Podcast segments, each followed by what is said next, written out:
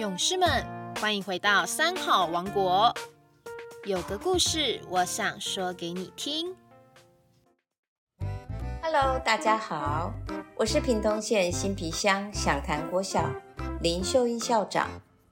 今天有个故事要说给你听。缘断流枯。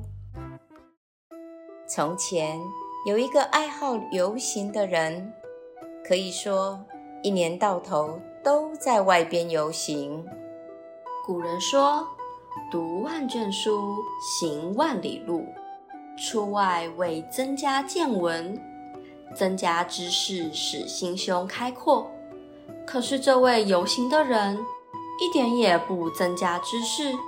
而且固执，反而被物所拘束。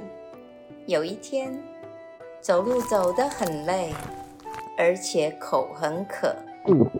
可是其面前一片荒野，没有河，也没有水池，哪里去找水喝呢？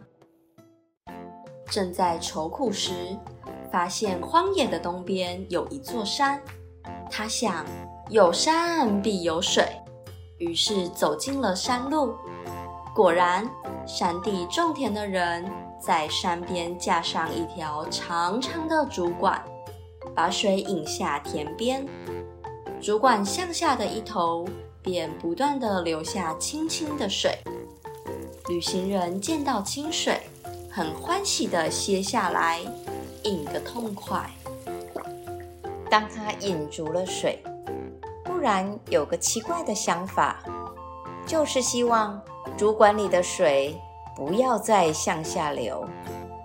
他已经喝够了，口渴也解除了，就不要再喝了。为什么水还要留下呢？正当他发脾气的时候，山边来了一位农夫，说道：“先生，你向谁发脾气呢？”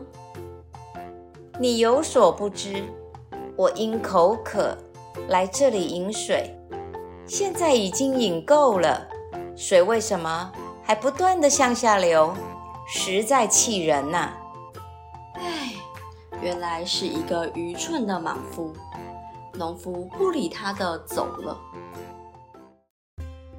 世间的万事万物都有个根源，方才有其结果。